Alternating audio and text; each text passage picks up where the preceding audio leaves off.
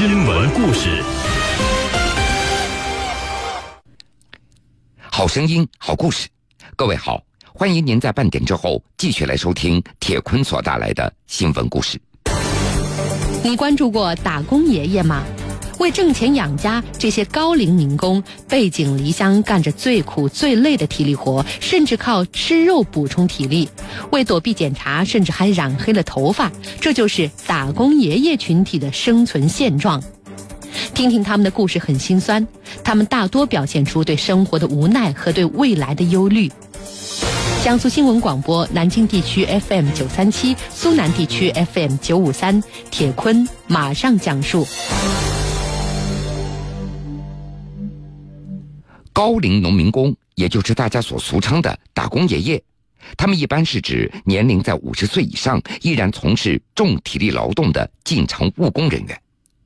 他们当中有很大一部分，那是从改革开放初期到城市打工的青壮年，而如今呢，早已经是年过半百，变成五十岁以上的高龄农民工了，甚至是六十岁以上的超龄农民工。他们大都年龄大，文化低。缺乏技能，大多从事技术含量比较低的建筑行业和服务行业。老陈名字叫陈发兴，六十六岁，河北邢台人。从十八岁外出打工算起，扣除曾经买拖拉机、卖砖头那八年，他已经打工了二十九年。他是标准的第一代农民工。这么大岁数还出来干活，用他自己的话解释：“这还不是因为穷吗？”老陈现在在北京郊区荣昌东街地铁站附近的一个工地里干活，这也是包工头李建华给他安排的。因为有些省市严禁六十岁以上的农民工在一线作业，禁止五十五岁以上的农民工进入某些危险的岗位。老陈现在所在的这个工地相对来说查得松一点。老陈所在的班组有十五六人，那都是河北邢台的老乡。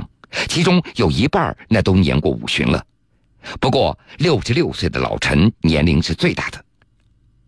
穿着淡蓝色的衬衫、又厚又脏的黑色的布裤子、千层底的布鞋，老陈身高一米七三，看上去非常精壮，不像六十六岁，倒像是五六十岁的样子。在老陈看来，自己的身体很好，只要得益于天天干活。虽然非常累，但也算是活动活动筋骨了。八月六号早晨五点半，天刚蒙蒙亮，工地的挖掘机已经在咣咣咣的作业了。工棚区内的农民工也都陆陆续续的起床。老陈花了四块钱买了三个肉包和一碗豆浆，他张大嘴一口咬下去，那就是三分之一的一个肉包了，几口就解决了这顿早餐。六点钟，农民工正式开工了。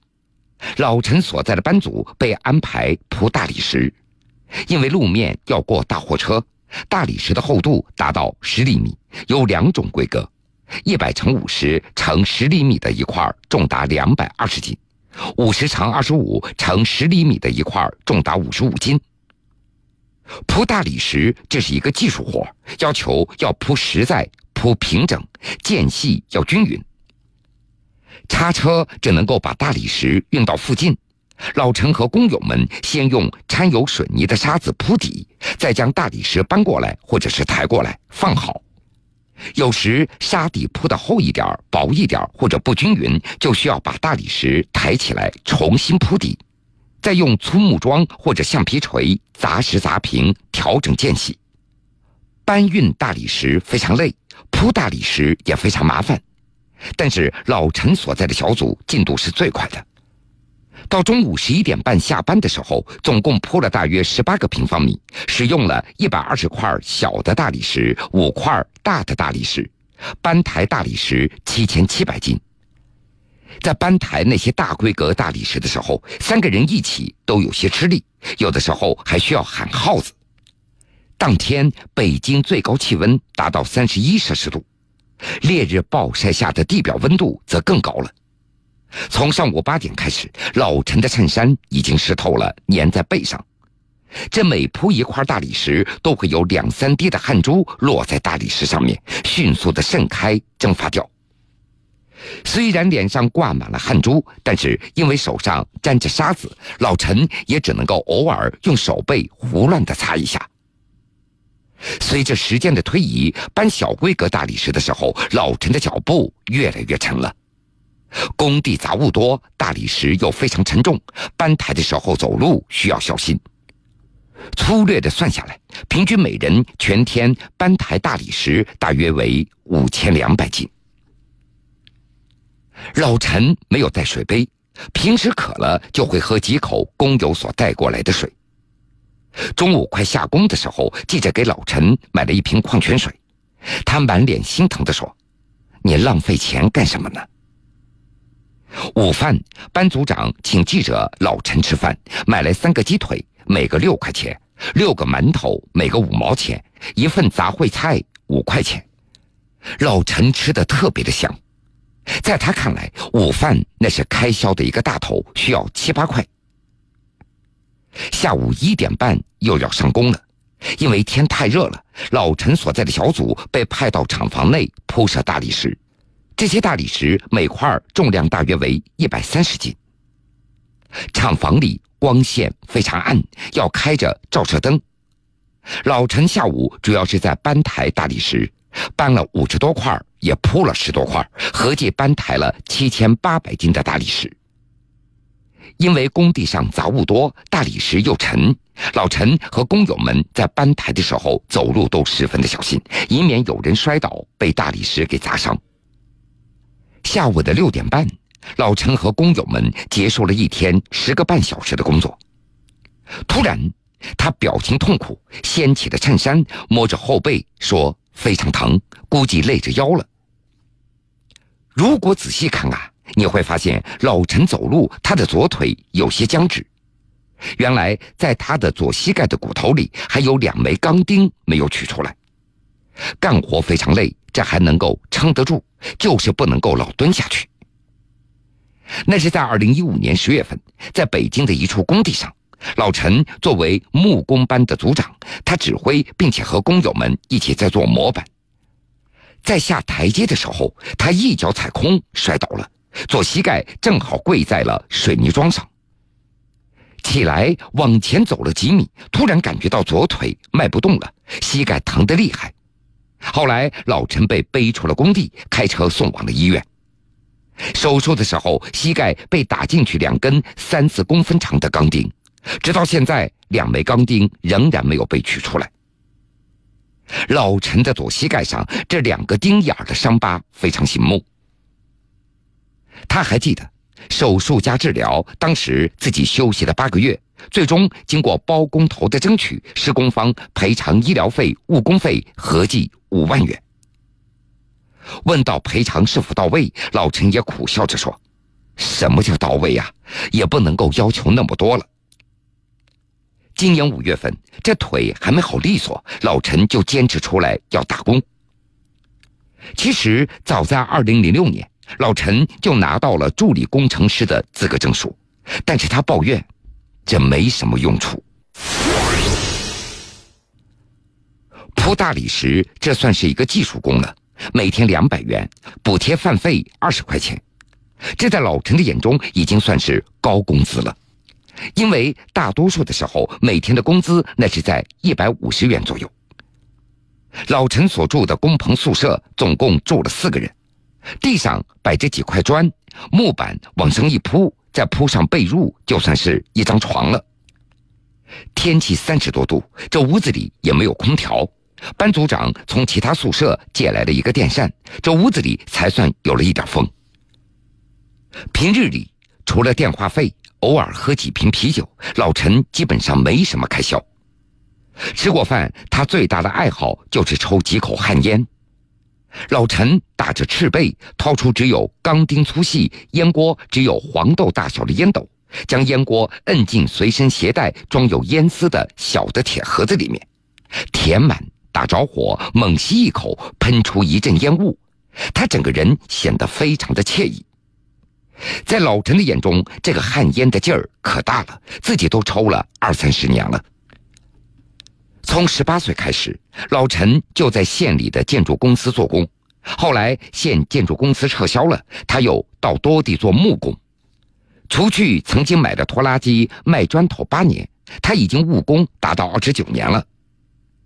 老陈的两个女儿早已经出嫁了，儿子也有两个孩子了，家里有九亩地，但是一直收成不好。这几年由于活不好找，工资也不稳定，有事儿还要回家。每年老陈他只能够外出打工四五个月，最终也落个两三万块钱。儿子媳妇那都在县城，儿子是四 S 店的销售员，儿媳妇卖保险。就这两年收入还算可以，以前是非常低的。至今住的还是结婚时老陈给他们盖的平房里。每年碰到孙子孙女儿读书缺学费，或者儿子手头紧，老陈也都要补贴一下儿子。老陈他没有算过，他只是估算每年这补贴的总有个万儿八千的。老陈他不喜欢总是待在老家里，因为没意思，但是他却一直叹息出门太难了。但是当记者问他你到底碰到过什么难处，他却回避了。在外面忍一忍就过去了。老陈磕了磕烟斗里的烟灰，突然说：“身体要紧，明年我就不出来了。”你关注过打工爷爷吗？为挣钱养家，这些高龄民工背井离乡，干着最苦最累的体力活，甚至靠吃肉补充体力。为躲避检查，甚至还染黑了头发。这就是打工爷爷群体的生存现状。听听他们的故事很心酸，他们大多表现出对生活的无奈和对未来的忧虑。铁坤正在讲述。我们再来认识一个打工爷爷，一个玉米饼和一袋豆浆，这就是五十八岁的农民工陈前普的早餐，仅仅两块钱。但是在他看来，早餐没必要吃的太好，这中午饭吃的好一点就可以了。身躯佝偻、皮肤黝黑的陈前普，穿着一件墨绿色沾满水泥浆的衣服。他的身高还不到一米六，在工友群当中非常不显眼。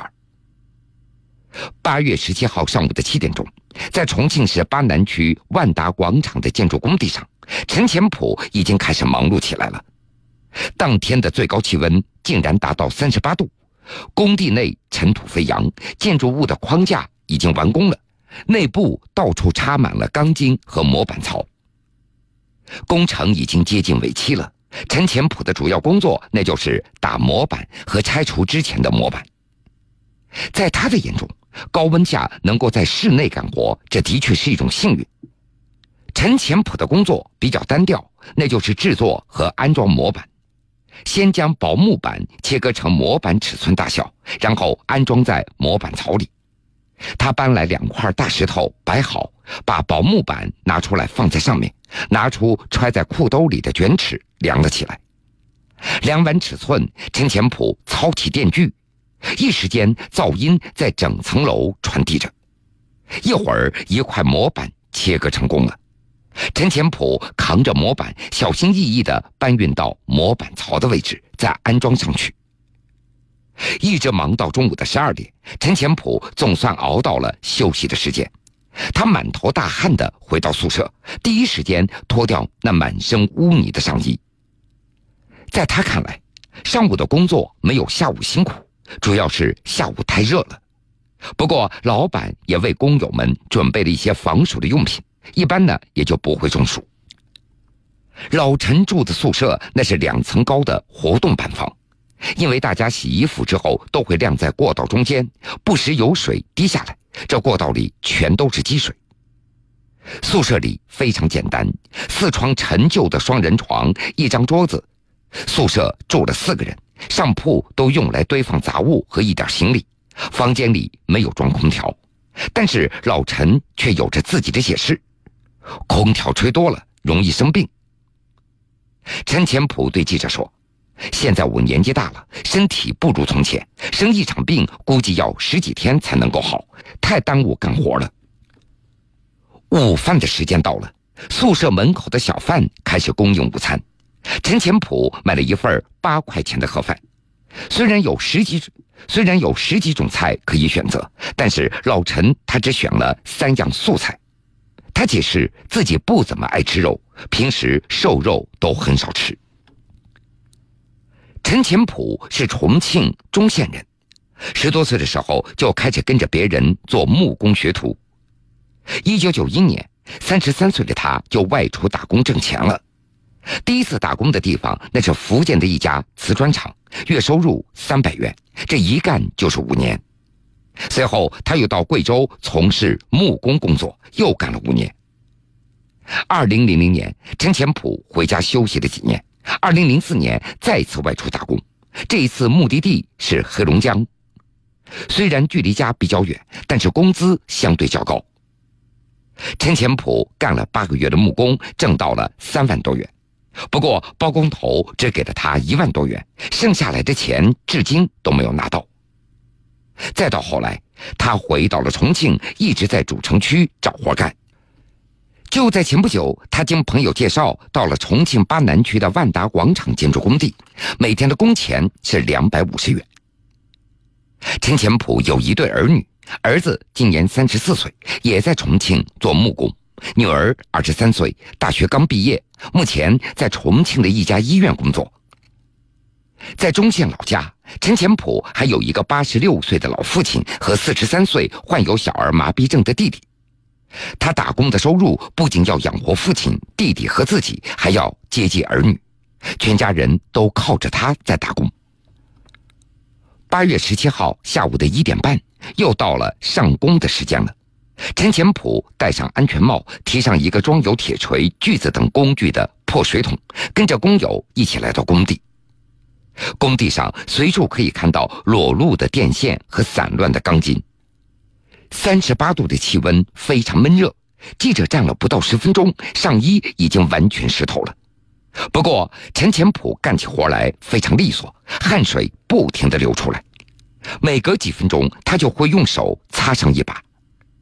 记者也算了一下，短短三十分钟，老陈脱帽擦汗的次数不下于三十次。陈前普指着工地上放着的一瓶水，告诉记者。这是他提前烧好冷却的开水。为了节约钱，他很少到便利店去买水。下午的四点，老陈已经安装好第二块模板了。从下午到工地，陈前普手上的活就一直没有停下来，连厕所都没有去过。他解释，老板都是懂行的人，过来检查的时候，你没有做事儿，出没出力，老板一眼就看得出来，所以不敢偷懒。工作的时候，楼道也时不时会掉一些碎石子儿下来。没过多久，陈前普的上衣就沾满了尘土，脸上也是。但是他顾不上擦。下午的六点半，下了工，陈前普从工地回到宿舍，脱掉了上衣，这样他觉得凉快一点。晚餐那是稀饭加两个包子，总共是三块钱。在吃晚饭的时候，记者注意到。老陈的双手有血迹，特别是左手大拇指的指甲盖出血了。原来这是下午做活的时候被楼上的落石给砸伤的。但是陈前普却无所谓，没事没事过两三天就会好的。他对记者解释，这并非是他第一次被砸伤了，比起受伤，那还是干活最重要。万一老板不让他做了，那么损失就更大了。吃完晚饭。陈前普带着洗漱用品去了工地的公共浴室，因为只有那儿才会有热水。十五分钟以后，老陈回到宿舍，疲倦地躺在床上，想起了心事。女儿才工作，上个月找他要了一万块，说钱不够用；儿子也找他要了一点五万元，说要考货车驾照。这打工的工资已经不够了，最终他也只能够动了老本。陈前普抱怨，从去年开始，建筑行业越来越不景气了。往年做木工，月收入最高的时候可以达到上万元，一年可以带七万元回老家。近两年，木工的工资直线下降，如今每个月能够收入六七千元，已经算是不错了。去年他只带回家四万元，而今年一月一直到现在，他只挣了不到两万元。但不管怎么说，能够找到活就已经算是不错了。老伴儿的身体一直也不怎么好，医院都住了三次，前前后后也花掉了十几万元。担心第二天工作干不动，为了积蓄体力，当天晚上不到八点，陈前普和工友们熄灯，进入了梦乡。好了，各位，非常感谢您收听了今天全部的新闻故事。我是铁坤，想了解更多新闻，敬请关注江苏广播网 vodjs 点新闻。